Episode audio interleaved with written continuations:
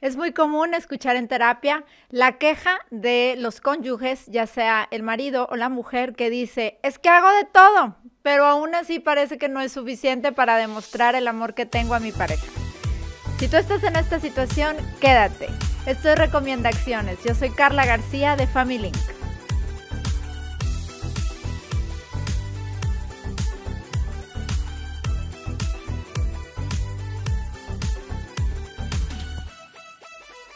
Es muy común escuchar quejas en terapia de ambos cónyuges y quizás también te puedas sentir identificado. A veces llega el esposo diciéndonos, me esfuerzo muchísimo, trabajo demasiado por demostrar todo el cariño a mi familia y sobre todo a mi esposa, pero aún así se queja.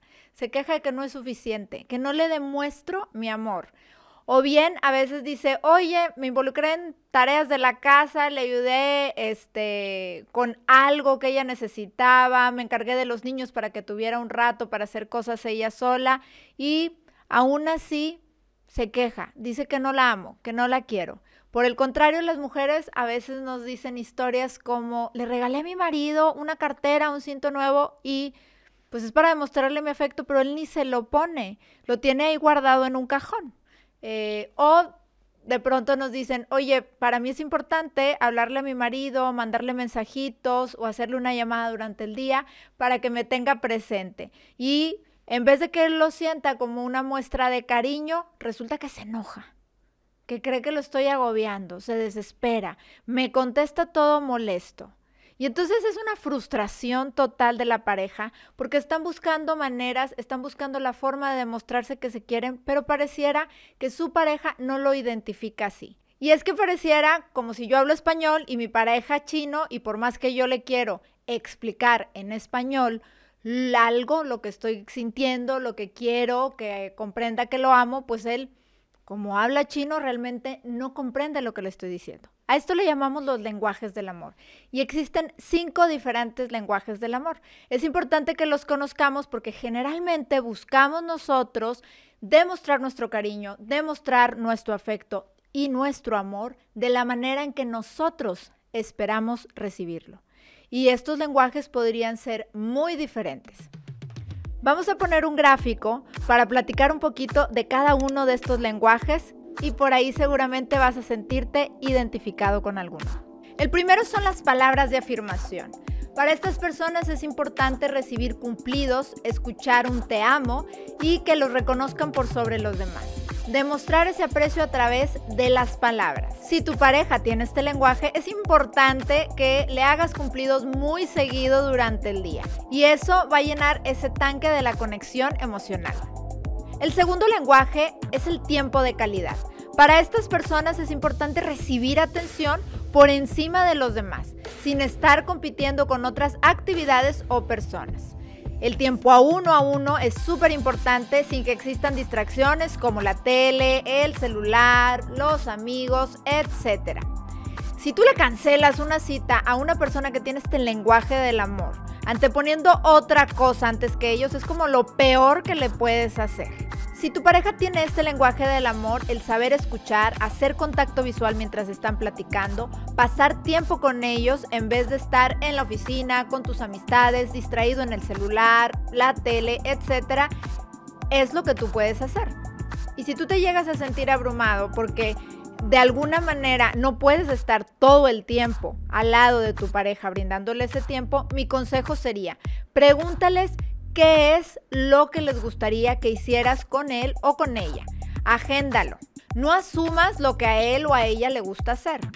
Es mejor preguntar, es mejor hacer una cita, tener una fecha y entonces cumplirla. De esta manera estás dando en el clavo, estás pasando un tiempo de calidad con tu pareja, pero de una manera estructurada. Así le estás haciendo sentir que es importante, estás llenando este tanque emocional con él o con ella, pero bajo un marco de orden porque tampoco es posible que estén todo el tiempo juntos.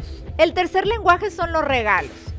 Claro que a todos nos gustan los regalos y las sorpresas, pero para estas personas significa que te esforzaste, que tú te tomaste el tiempo, estabas pensando en él, en ella y pensaste en este eh, detalle en particular para entregárselo. No es necesariamente el valor material del regalo, sino lo que significa ese detalle. Puede ser algo muy pequeño, desde una pequeña carta, alguna manualidad, una flor. En realidad no importa. Para ellos lo significativo es que te acuerdas de ellos y lo que estás entregando. Olvidar un aniversario podría ser de las peores cosas que le puedes hacer a estas personas. Si tu pareja tiene este lenguaje, intenta tener detalles durante el día con él o con ella. Como decíamos en los ejemplos, pueden ser cosas tan sencillas como una carta, flores, realmente puede ser cualquier detalle. No es lo que cuesta, sino que piensas en él o en ella y el tiempo que invertiste para realizar este pequeño presente. El cuarto lenguaje son los actos de servicio. Las personas que manejan este lenguaje del amor significa muchísimo que les ayudes en ocupaciones de la casa, que hagas alguna vuelta o mandado que sería responsabilidad de él o de ella, pero tú te ofrezcas a realizarlo. Hay cosas tan sencillas como sacar la basura, si es que esta era una obligación que tiene tu pareja, recoger la ropa de la tintorería, hacer alguna compra que era necesaria para la familia o bien incluso hasta recoger a los niños de alguna clase extracurricular o de la escuela, ofrecerte para ir al banco, etc. De las peores cosas que puedes hacer con las personas que manejan este lenguaje es romper un trato o ser flojo y no ofrecerte a hacer nada. Si tu pareja maneja este lenguaje, es importante que tú te ofrezcas de vez en cuando a realizar algunas de estas responsabilidades que le corresponden. Por último, el quinto lenguaje del amor es el contacto físico. Y con esto no nos estamos refiriendo necesariamente a un encuentro sexual. Estamos hablando de cualquier muestra de cariño que se haga con nuestro tacto. Abrazos, tomarnos de las manos, acurrucarnos, en sí la presencia física es lo crucial. Para una persona que maneja este lenguaje, rechazarlos o tener algún abuso con ellos es lo más destructivo que puede existir. Y si tu pareja maneja este lenguaje, será muy importante que manejes estos encuentros piel a piel, aunque sea con detalles tan sencillos como un beso, tomar las manos durante el día, para llenar este tanque de conexión emocional con él o ella. Todas las personas generalmente manejamos un lenguaje de estos como el primordial y a veces podría estar dividido entre uno y dos. El por qué es importante conocer esto es porque te permite a ti conocerte, saber cuál es la mejor manera para que te demuestren el cariño y el afecto, pero también te permite conocer a tu pareja y que pueda ser mucho más asertivo a la hora de querer demostrarle su cariño. Aquí te dejo las tres recomendaciones que tienen que ver con este tema de los lenguajes del amor. Necesitan platicar en pareja y la primera actividad sería que cada uno pensara en su infancia y cómo era importante para ustedes sentirse queridos y amados por sus padres cuando eran pequeños.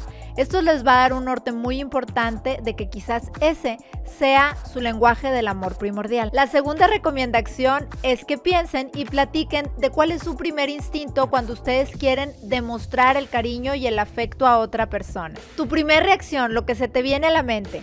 Si a mí se me viene a la mente hacerle una carta, pues quiere decir que a mí me gusta que me demuestren el cariño con algún detalle, con algún obsequio. Si por el contrario yo pensara que mi primer instinto para demostrar el cariño hacia mi pareja es eh, que tengamos una cita para platicar, para tener un momento de interacción, pues ya sé que por ahí algo importante para mí son los tiempos de calidad. Estos son algunos ejemplos. Lo importante es que lo hagan ustedes, que lo piensen y que lo conversen, para que les vaya dando una idea de cuáles son sus lenguajes primordiales y esto también ayude a que tu pareja se pueda conectar mucho mejor contigo y ser más asertivo en cómo te demuestra ese afecto. La tercera recomendación sería que reflexiones en los momentos en que te has sentido más dolido o más herido en alguna situación que haya ocurrido con tu pareja.